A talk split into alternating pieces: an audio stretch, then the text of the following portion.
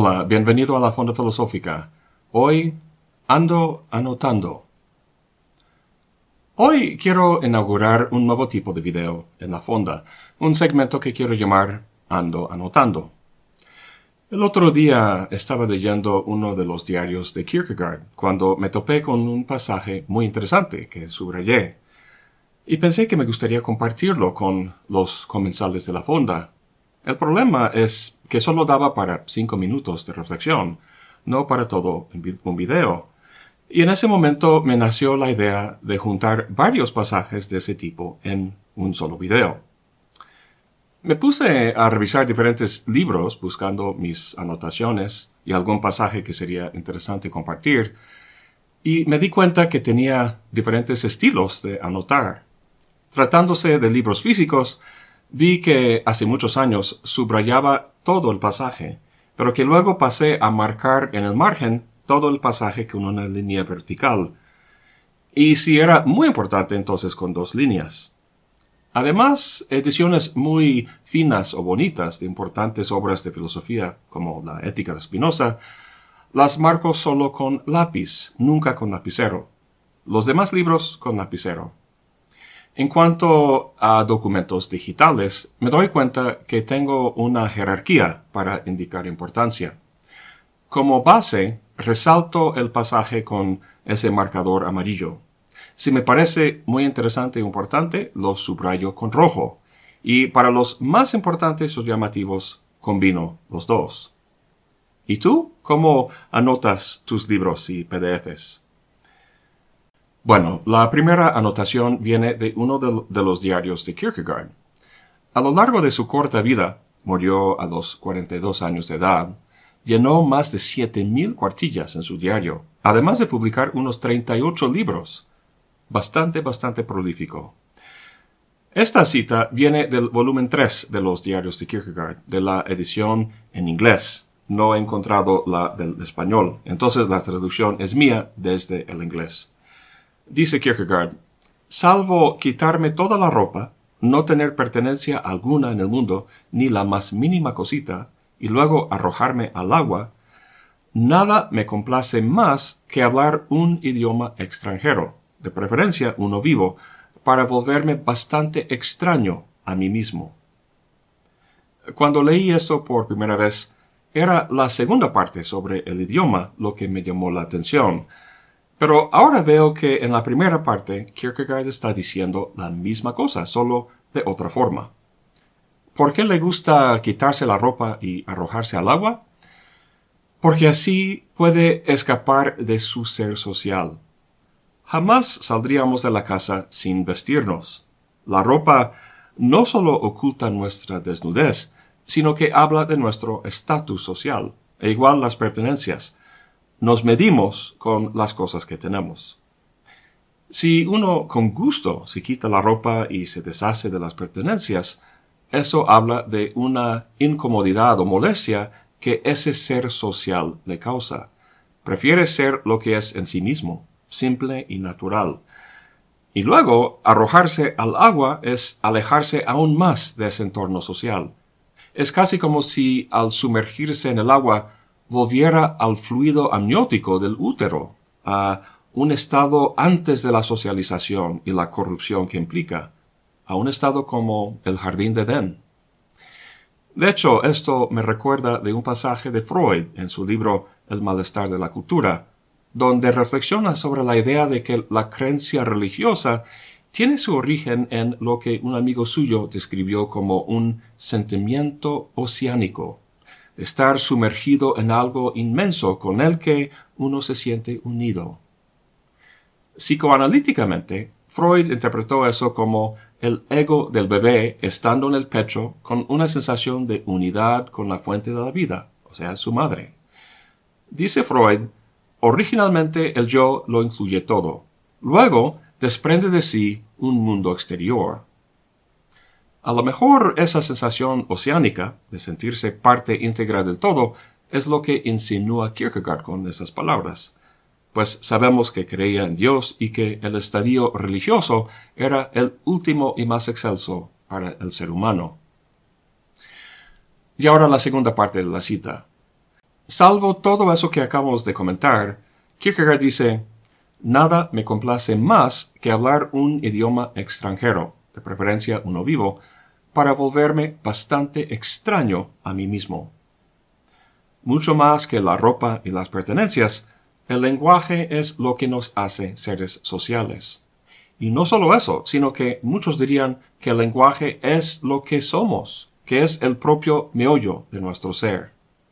El lenguaje no es una mera herramienta, un instrumento, como si pensáramos en algún éter puro y que luego vestíamos los pensamientos en lenguaje para comunicarlos o transmitirlos. No, los pensamientos mismos, de hecho nuestra propia conciencia, es un tejido de pensamiento, los cuales no son más que signos. Como dice Peirce, el hombre y el signo externo son idénticos, en el mismo sentido en que las palabras homo y hombre son idénticas. Por tanto, mi lenguaje es la suma total de mí mismo, pues el hombre es el pensamiento. Quizá el lenguaje de la música sea universal, pero el lenguaje del pensamiento no. Cada uno de nosotros pensamos en y hablamos uno o más que uno de los más de siete mil idiomas que se hablan en la Tierra. Dado que nuestra experiencia, desde el propio mundo externo hasta nuestra más íntima interioridad, es mediada por el lenguaje, cambiar de repente ese lenguaje y pensar y hablar en una lengua extranjera le hace a uno sentirse un extraño a sí mismo.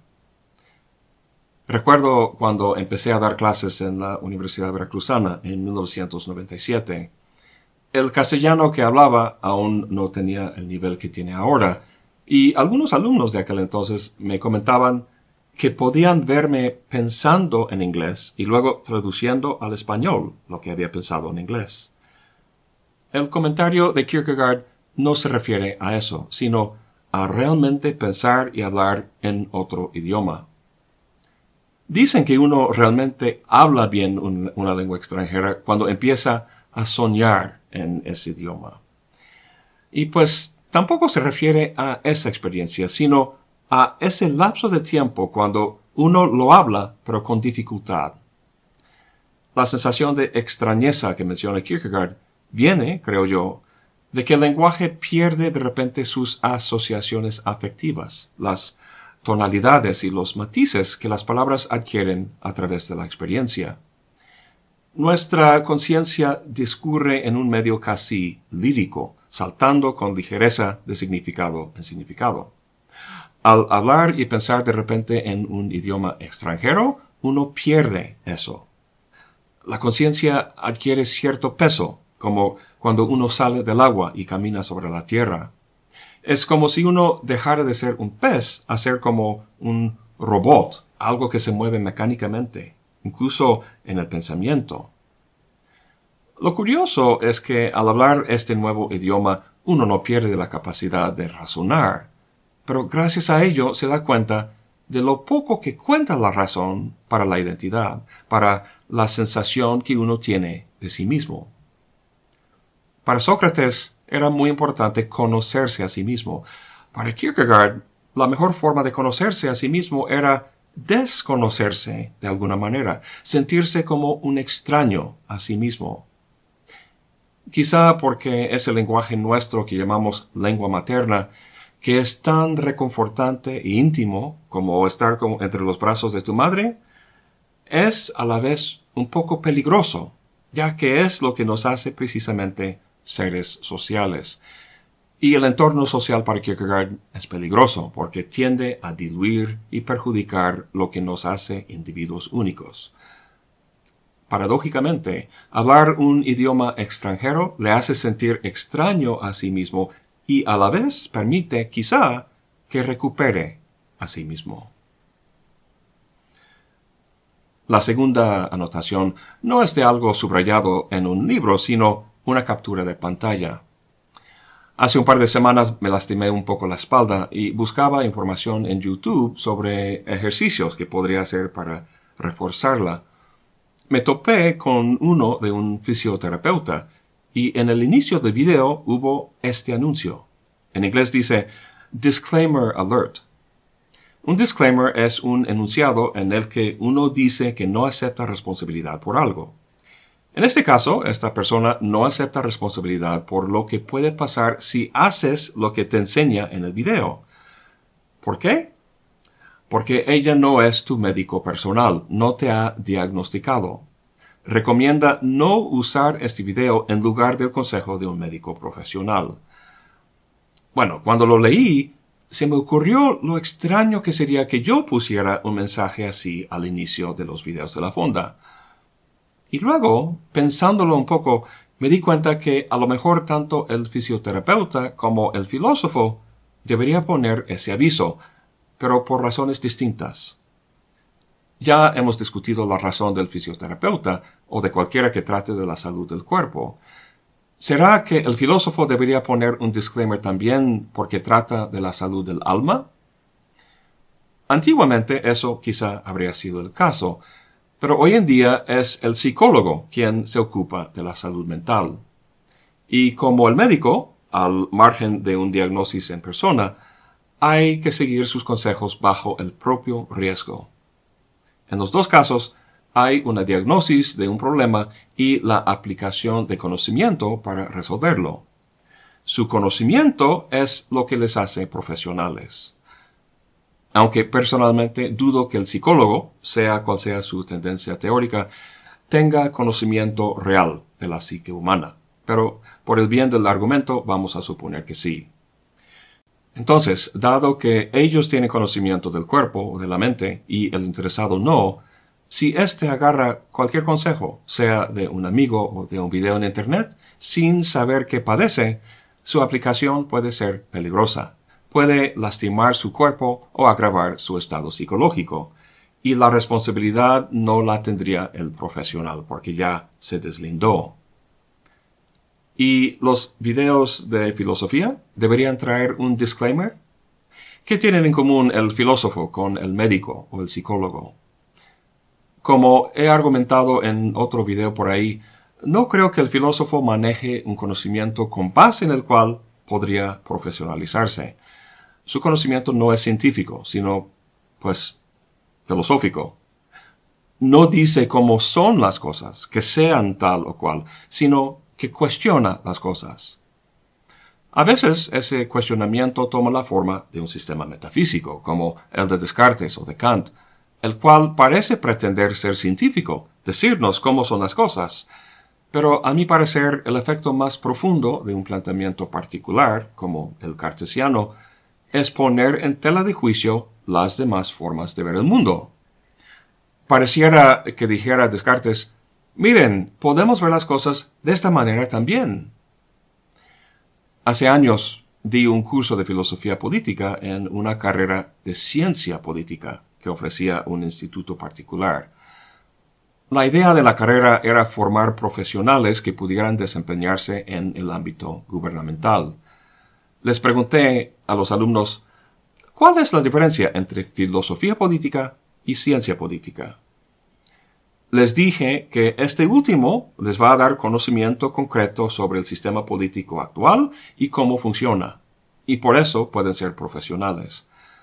La filosofía política no les da ese tipo de conocimiento, sino que cuestiona un sistema político particular al mostrar que otros tipos de sistemas son posibles, que los humanos no están atados a una sola forma de organizar su vida en común, sino que hay muchas posibilidades.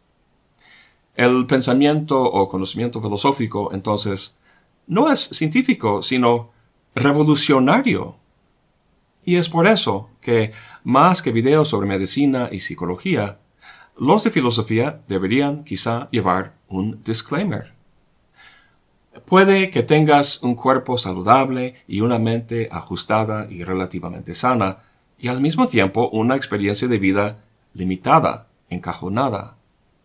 A lo mejor la psicología te haya enseñado a adaptarse a esa vida, a sobrevivir en ella, e incluso encontrarle placer, pero imagínate que un cuestionamiento filosófico pusiera en tela de juicio tus creencias sobre esa vida, que pintara otro panorama de vida que dejara tu vida actual en un segundo y tenebroso plano.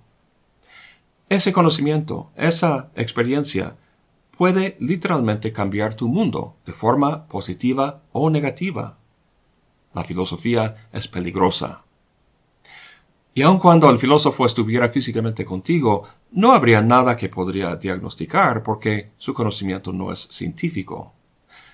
El médico sí tiene que responsabilizarse si estás bajo su cuidado directo. El filósofo, sin embargo, no te cuida, y por tanto no hay circunstancia alguna en la que podría responsabilizarse por ti. Entonces, el disclaimer que se podría poner al principio de cualquier obra de filosofía o video sobre filosofía no sería una cosa aparte que se comunica antes de filosofar, sino que sería sí mismo parte del mensaje filosófico. Pues lo que comunicaría sería que una vida libre es una que se ejerce bajo el propio riesgo. La tercera anotación viene de un artículo escrito por una persona que se llama Sibyl Kramer. Traducido al español, el título es El ojo de la mente, visualizando lo no visual y la epistemología de la línea. El tema en general es el carácter diagramático del pensamiento, es decir, la manera en que inscripciones gráficas, especialmente icónicas, o sea, dibujos o diagramas, pueden formar un espacio para la actividad intelectual. Es una postura que entiende la cognición como una especie de movimiento orientado espacialmente. Esta idea del pensamiento diagramático es una de las muchas innovaciones que Charles Sanders Peirce introdujo hace más de 100 años. De hecho, tengo un largo apartado sobre este tema en mi libro Hombre, Signo y Cosmos. Bueno, la autora habla de cómo podemos encontrar el pensamiento diagramático en el famoso símil de la línea dividida que Platón trata en La República, y luego pasa a considerar el famoso dibujo del pato conejo que aparece en las investigaciones filosóficas de Wittgenstein. Al ver la imagen uno la ve de inmediato o bien como un pato o como un conejo. Si la ve como un pato, se debe a que está viendo la imagen como orientada hacia la izquierda. La dirección del pico va hacia la izquierda y su ojo mira hacia la izquierda. El punto de ver esta imagen es cambiar el aspecto o orientación que percibe.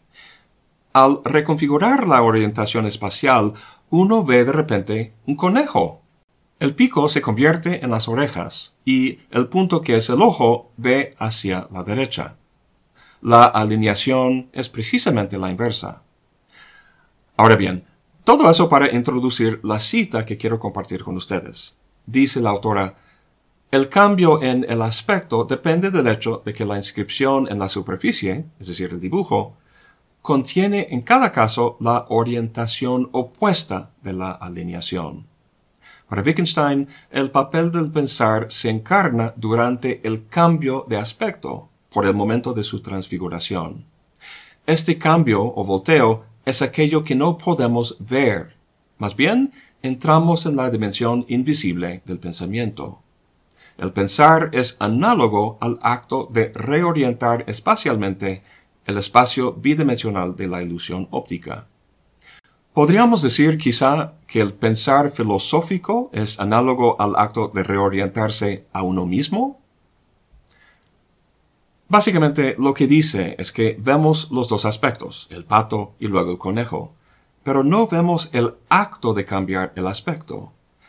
Es que ese acto no puede ser percibido, sino solo pensado. Entonces, lo que me llama la atención de la cita es que dice que el pensar es análogo a ese acto de cambiar o reorientar el espacio. ¿Qué es el pensar? En su sentido más básico, es el proceso de la inferencia, en el que pasamos de una creencia o contenido proposicional a otro. Algo acerca del primero, de lo que afirmamos, nos lleva al segundo, a afirmar algo más. Pero eso no es un proceso mecánico a partir de ciertas creencias o premisas, llegamos a veces a una nueva creencia o conclusión errónea.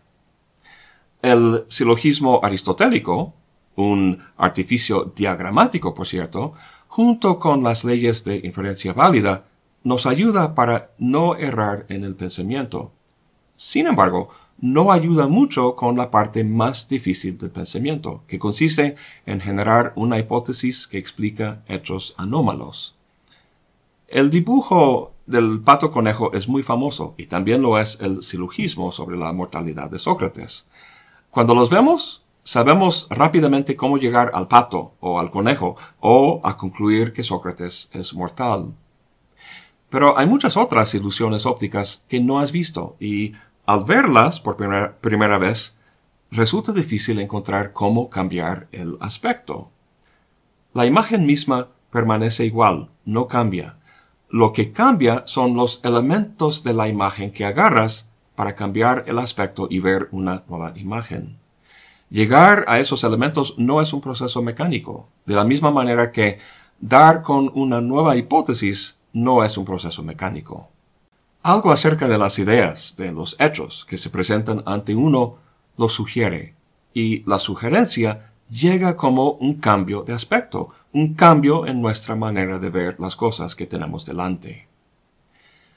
Pero ahora pasamos a la parte más interesante de la cita.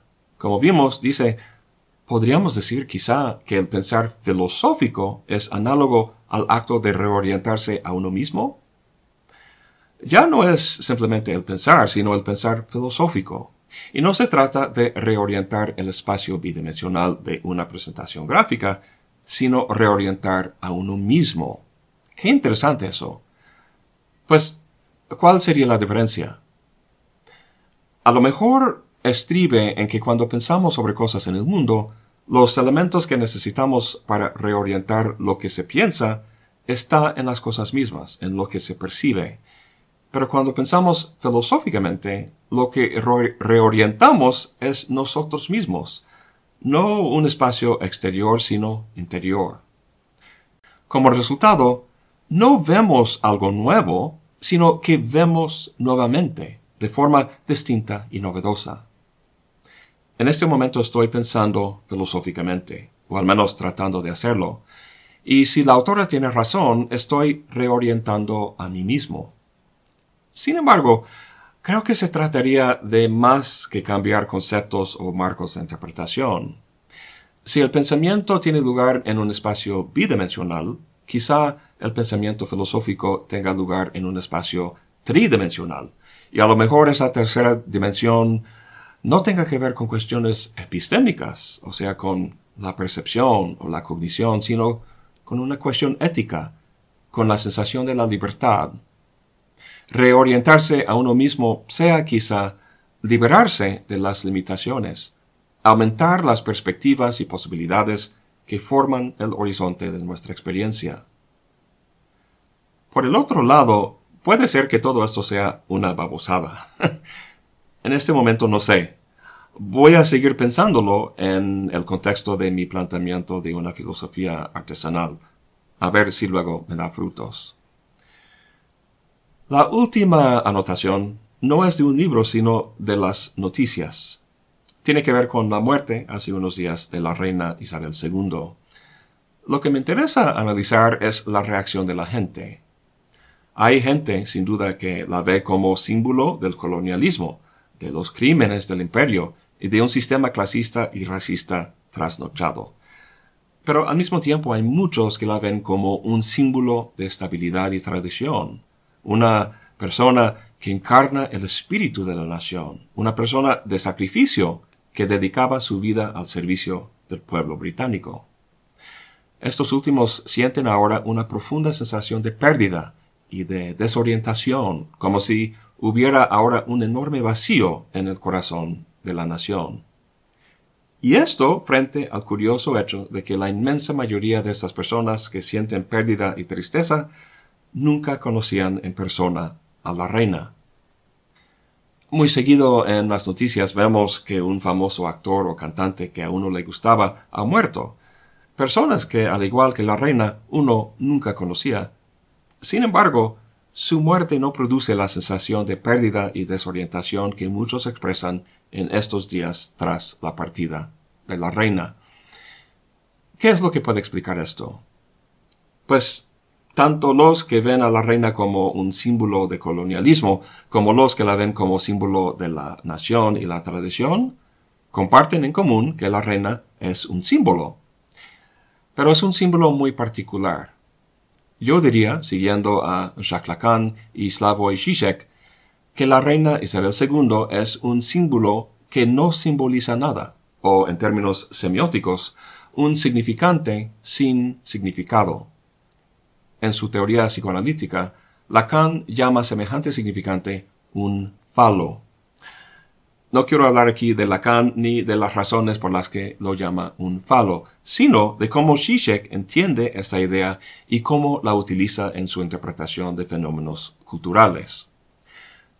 Una de las mejores interpretaciones o explicaciones del falo lacaniano que he visto se encuentra en la película La Guía Ideológica para Pervertidos de Zizek, en la que analiza, entre muchas otras cosas, la clásica película Tiburón de 1975.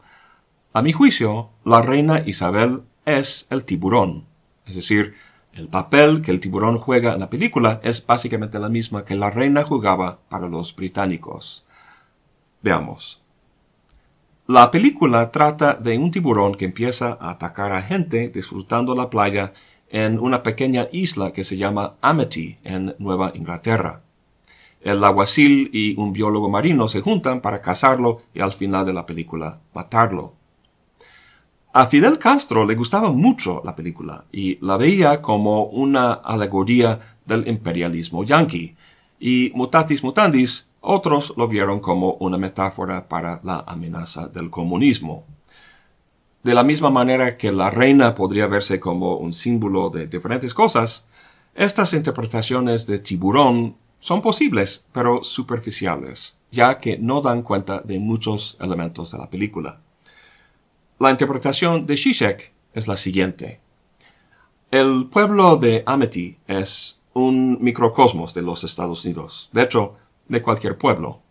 Está lleno de ciudadanos de diferentes edades y clases sociales, todos llevados por un entramado de deseos, miedos y ansiedades muy mundanos y hasta mezquinos.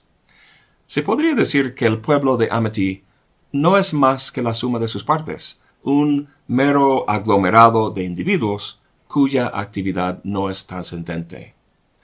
Con la llegada del tiburón, todo cambia. Leí que durante la filmación los tiburones mecánicos que mandaron a hacer seguían descomponiéndose. Entonces el director Steven Spielberg decidió sugerir la presencia del tiburón con música. A ver si lo puedo hacer aquí. Boom, boom. Boom, boom, boom, boom.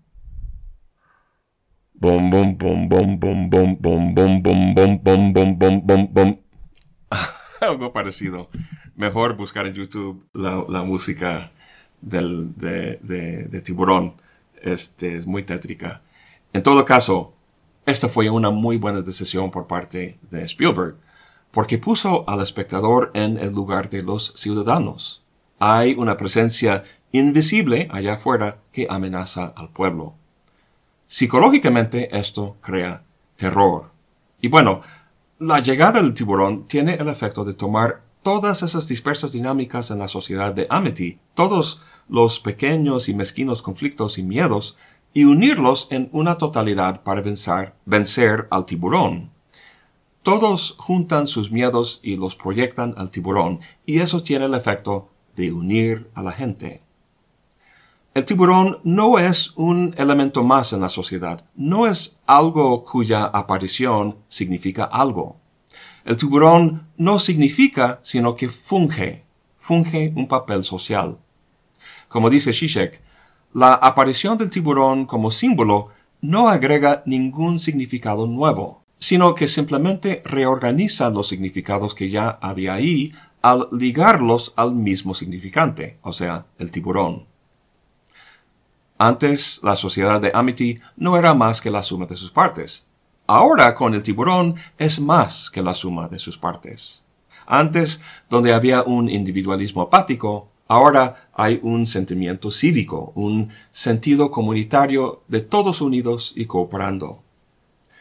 Lejos de significar algo en sí mismo, lo que el tiburón hace es dar sentido a la gente de Amity. Su presencia invisible da sentido a su vida. En un lenguaje más psicológico o psicoanalítico, la función del tiburón, este significante sin significado, estriba en reorganizar la función y distribución del deseo de los ciudadanos. Es como un imán psicológico en cuya presencia el deseo se alinea. Si el autor de la historia jamás había metido al tiburón, no habría habido una historia que valiera la pena contar, sino solo una aburrida y mundana serie de sucesos. Ahora, podemos preguntar por qué la gente de Amity necesitaba un tiburón para que su vida fuera una vida digna de vivirse. Pero antes de responderlo, pasemos a la reina Isabel. Lo que el tiburón es para Amity, ella es para el pueblo británico. Obviamente no amenaza al pueblo. El deseo que organiza no es el miedo, sino otros afectos como patriotismo, servicio, esperanza. Una cosa que muchos comentan en los reportajes sobre su muerte es que nunca expresaba públicamente sus opiniones sobre nada. Se elevaba por encima de la política, y eso es lo que permitía que encarnara el espíritu de la nación.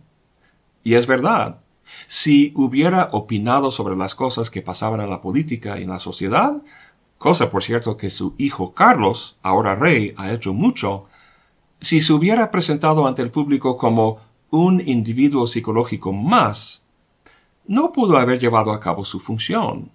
Habría sido un símbolo, sí, pero un símbolo que simbolizaba algo, un significante con un significado. Pero la reina Isabel, la reina que todos conocemos, no es un individuo, sino un arquetipo, un símbolo especial que, al carecer de contenido específico, podía ser el espacio en el que los deseos de los demás se unieran. Claro, detrás de los muros de los, de los castillos que habitaba, Isabel era un individuo para su familia cercana, pero no para nosotros. Sabemos tanto de su vida íntima como sabemos de la vida diaria del tiburón en las profundidades del mar. Entonces, no extraña nada que tanta gente que jamás la conocía que incluso jamás la, veía de lejos en un desfile, siente tanta tristeza.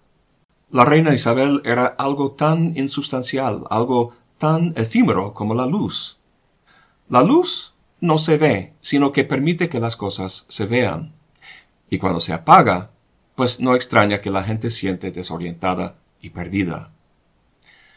Y aquí volvemos a mi pregunta sobre el tiburón.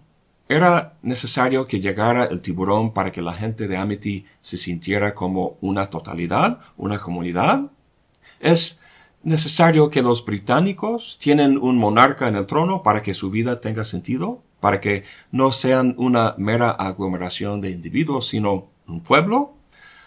A mi juicio, no. Si yo estuviera en los zapatos del rey Carlos III, el mayor servicio que podría rendir a mis súbditos sería disolver la monarquía y desvanecer poco a poco de la conciencia del pueblo, como han hecho otras monarquías. No creo que lo haga. Pero sí espero que los británicos se den cuenta de que no necesitan del drama y la pompa de la realeza para que su vida tenga sentido. Eso es todo por hoy. Gracias por acompañarme. Espero que les haya gustado ese nuevo segmento ah, de video para la fonda. Hasta la próxima y buen provecho.